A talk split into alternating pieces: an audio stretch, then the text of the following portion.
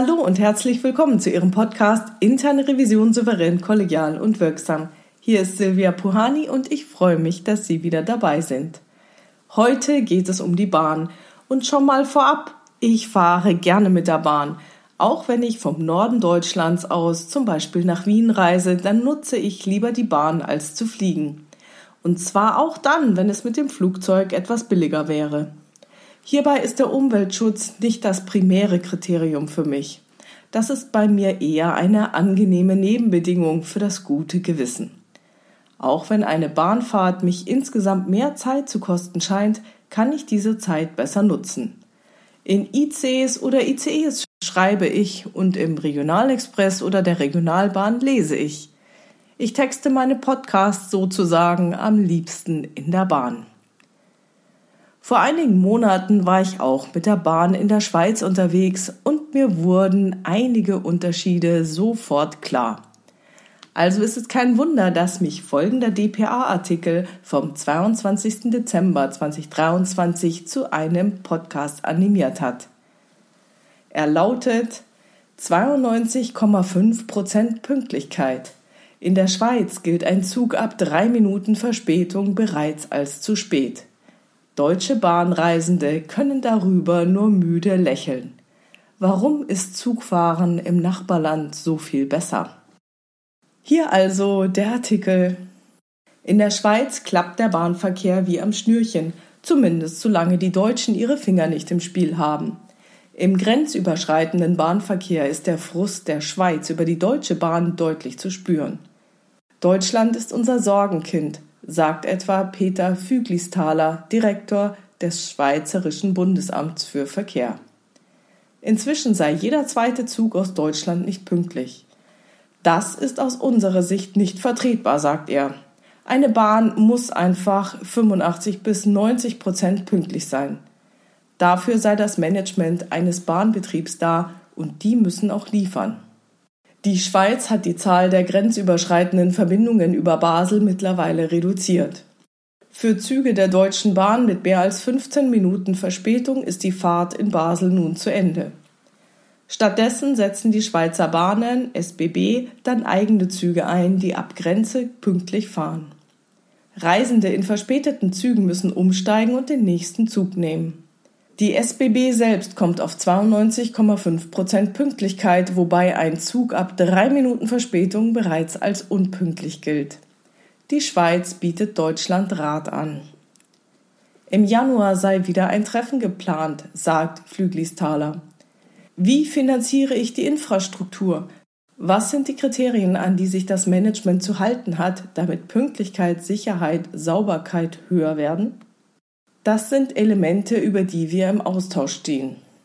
Die Schweiz habe 30 Jahre früher damit angefangen als Deutschland.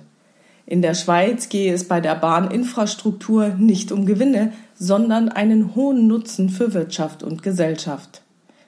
Das deutsche Schienennetz ist mit einer Länge von 33.500 Kilometern fast siebenmal so groß wie jenes der Schweiz. Auch die einzelnen Verbindungen sind in Deutschland deutlich länger. Das deutsche Netz gilt als sehr komplex mit zahlreichen Knotenpunkten und häufig auch Personen- und Güterverkehr auf denselben Strecken. Ein Großteil des Netzausbaus und der Streckensanierung wird vom Bund finanziert. Es gibt aber einen großen Nachholbedarf. Die Schweiz hat einen Bahninfrastrukturfonds, der unter anderem aus der Mehrwertsteuer und der Straßennutzungsgebühr finanziert wird. Sie hat damit über mehrere Jahre Planungssicherheit. Laut dem Verein Allianz pro Schiene investierte die Schweiz 2022 rund 450 Euro pro Kopf der Bevölkerung in die Schieneninfrastruktur, Deutschland 114. Weniger als viele Nachbarländer und als Großbritannien. Ein gutes Bahnsystem kostet Geld, aber es wird auch genutzt, sagt Flüglistaler. Laut dem Bundesamt für Verkehr werden in der Schweiz pro Kopf 2464 Kilometer Bahn im Jahr gefahren. In Deutschland sind es dagegen lediglich 1206. Den Drang nach immer schnelleren Zügen betrachtet Flüglistaler mit Skepsis. Die Schweiz setze eher auf Kapazität als auf Geschwindigkeit. Ein Doppelstockzug hält doppelt so viele Sitzplätze, sagt er. Er braucht etwas länger, aber transportiert viele Leute. Natürlich habe Deutschland andere Dimensionen, dort hätten Hochgeschwindigkeitszüge mehr Sinn. Aber 250 Kilometer in der Stunde würden vielleicht reichen, es müssen nicht 360 Kilometer in der Stunde sein. Ein ICE mit 360 ist attraktiv für wenige. Ein Doppelstockzug mit 250, der oft und pünktlich fährt, ist attraktiv für viele, sagt er. In der Schweiz führen die Züge meist mit dem Spitzentempo 200. Zudem setze die Schweiz statt auf Langstreckenzüge auf schlanke Anschlüsse. So belasten einzelne Verspätungen nicht sofort das ganze System. Für uns ist es normal umzusteigen, sagt er. Aber wir wissen auch, in aller Regel kommt in wenigen Minuten der Anschlusszug. Das funktioniert eben nur in einem pünktlichen System. So, das war der Artikel. Bevor ich das erste Mal in der Schweiz Zug fuhr, erkundigte ich mich bei einem Bekannten, was mich da erwarten würde. Es ging dann um Ticketkauf und so weiter und so fort. Und er meinte, alles total easy, aber ich solle aufpassen. Die Züge führen alle pünktlich, also wirklich pünktlich. Das konnte ich damals nicht glauben, war ich doch das Reisen mit der Deutschen Bahn gewohnt. Es war tatsächlich eine Umstellung. Als ich vor einiger Zeit mal wieder in der Schweiz Zug fuhr, ist mir Folgendes aufgefallen. Ja, die Züge waren wirklich pünktlich. Diesmal war ich nicht nur auf Hauptverbindungen unterwegs, sondern mit so etwas, was in Deutschland eine Mini-S-Bahn oder ein Bummelzug wäre.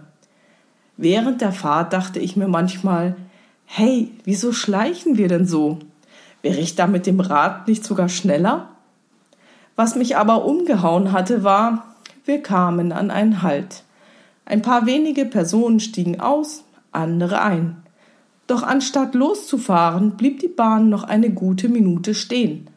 Anscheinend bis zur geplanten Abfahrtszeit. Ich bin mir sicher, dass das ein Faktor ist, der der SBB diese extreme Pünktlichkeit erlaubt. Ja, es geht eher gemächlich dahin. Das ginge bestimmt schneller. Ich bin mir sicher, dass aus der jeweiligen Lok bei Bedarf deutlich mehr herauszuholen wäre. Die SBB hat sozusagen Slack in ihren Fahrplan eingebaut. Sie hat an den jeweiligen Haltepunkten, aber auch auf der Strecke Puffer eingebaut, die bei Bedarf ausgenutzt werden können. Insgesamt betrachtet sind es also Fragen der Rahmenbedingungen. Wie wird die Infrastruktur finanziert? Welche Ziele werden der Bahn vorgegeben und welche setzt sie sich selbst, zum Beispiel in Bezug auf Infrastruktur, Ausbau und Instandhaltung, Pünktlichkeit, Sicherheit, Sauberkeit, Zufriedenheit im Sinne von wem dient die Bahn denn? Allen Deutschen, also Menschen auch in bevölkerungsschwächeren Gegenden oder nur denen, die in Großstädten leben? Denn, liebe Bahn, nicht jeder Deutsche und jede Deutsche wohnt an einem ICE-Bahnhof. Diejenigen, die die Regionalexpresse einkaufen, anscheinend alle. Denn habt ihr schon mal versucht, dort einen Koffer unterzubekommen? In eure Gepäckablage passt meist nur eine Winterjacke. Mehr nicht. Ja klar, die REs sind Zubringer zu den großen Bahnhöfen und werden häufig von Pendlern benutzt aber dort muss man auch erstmal mit seinem Gepäck hinkommen, beziehungsweise von dort wieder nach Hause kommen. In dem Artikel wird auch das Thema der Gewinnmaximierung angesprochen. So etwas führt leider dazu, dass bevölkerungsschwache Gegenden vernachlässigt werden. Einer meiner Söhne, der aktuell in Schleswig-Holstein lebt, kann ein Lied davon singen. Und wenn das erstmal alles klar ist, dann stellt sich die Frage nach den Kriterien, anhand derer die Zielerreichung gemessen werden kann. Was sind die Kriterien, an die sich das Management zu halten hat, damit Pünktlichkeit, Sicherheit, Sauberkeit und Zufriedenheit höher werden? In diesem Sinne ist dieser Blick auf die Bahn ein Beispiel für eine Perspektive und Vorgehensweise, die eine interne Revision in jedem Unternehmen haben sollte. Unter welchen Rahmenbedingungen agiert das Unternehmen? Welche dieser Rahmenbedingungen sind hinzunehmen und welche sind beeinflussbar. Welche Werte vertreten wir? Wem dient das Unternehmen? Was ist die Aufgabe des Unternehmens? Was ist das Ziel des Unternehmens? Können wir mit den hinzunehmenden Rahmenbedingungen unsere Ziele erfüllen? Vielleicht handelt es sich sogar um ein Setup for Fuck-up. Das heißt, unter diesen Rahmenbedingungen ist es gar nicht möglich, die gesetzten Ziele zu erreichen. Dann ist das alles reines Wunschdenken. Wie sollten wir die beeinflussbaren Rahmenbedingungen so verändern, dass es uns noch besser gelingt, unsere Ziele zu erreichen? Vergleicht man also die SBB mit der Deutschen Bahn, erkennt man andere Rahmenbedingungen, andere Werte, ein anderes Selbstverständnis, andere Aufgaben und andere Ziele und folglich auch andere Kriterien, anhand derer die Zielerreichungen gemessen werden. Es muss ja auch gar nicht alles gleich sein. Die Schweiz ist eben lieber pünktlich und gemütlich unterwegs. Das Ziel scheint Effektivität zu sein. Und die Deutschen hetzen sich lieber und nehmen Unzuverlässigkeit in Kauf vielleicht auch im Sinne eines überhöhten Gewinn- und Effizienzstrebens, das aber aufgrund der geringen Nutzung nach hinten loszugehen scheint. Auf meiner Bahnfahrt, auf der ich jetzt diesen Podcast getextet habe, bin ich inzwischen in Kassel-Wilhelmshöhe mit nur vier Minuten Verspätung angekommen. In der Schweiz wäre das schon zu spät. Das Zugdisplay zeigt die vierminütige Verspätung noch mit grün an. Also alles okay. Ich habe mich darauf eingestellt. Meine Anschlüsse plane ich entweder mit extra Flexibilität oder lege es mit einem günstigen Supersparpreis drauf an, dass ihr es eh nicht hinbekommt, liebe Bahn, und ich dann weiterfahren kann, wie ich will. Für eure Gewinnmaximierung wäre das Schweizer System wahrscheinlich besser. So, das war's schon wieder für heute. Ich freue mich über Ihre Ideen, Gedanken und Kommentare auf meiner Webpage oder in der LinkedIn-Gruppe Interne Revision souverän, kollegial und wirksam unter dem Post zu diesem Podcast. Vielen lieben Dank dafür. Melden Sie sich gerne für meinen Newsletter an auf www.puhani.com und schreiben Sie mir doch gerne auch eine Mail an info@puhani.com oder senden Sie mir eine Nachricht über mein Kontaktformular auf meiner Webpage.